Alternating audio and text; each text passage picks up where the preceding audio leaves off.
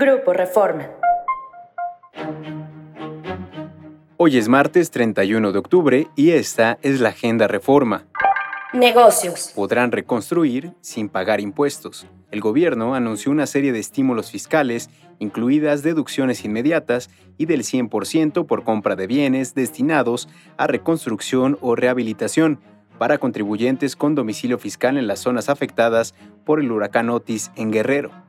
Se establece que la deducción se ofrece durante el periodo comprendido entre octubre y diciembre de 2023, se lee en el decreto publicado en la edición vespertina del Diario Oficial de la Federación ayer lunes.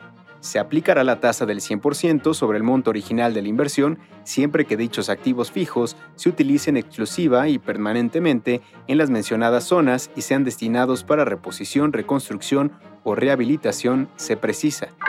Retrasa Pemex plantas en Tula y Salina Cruz. La operación completa de las dos plantas coquizadoras que Pemex está instalando en las refinerías de Tula y Salina Cruz será hasta finales del sexenio en caso de la primera y hasta octubre de 2025 para la segunda, confirmó la petrolera.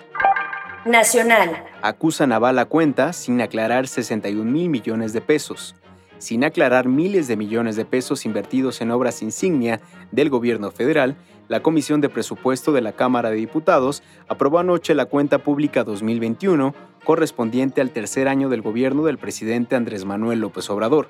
Legisladores de oposición acusaron que faltan por comprobar más de 61 mil millones de pesos que recibieron observaciones de la Auditoría Superior de la Federación. Lanzan alerta mundial.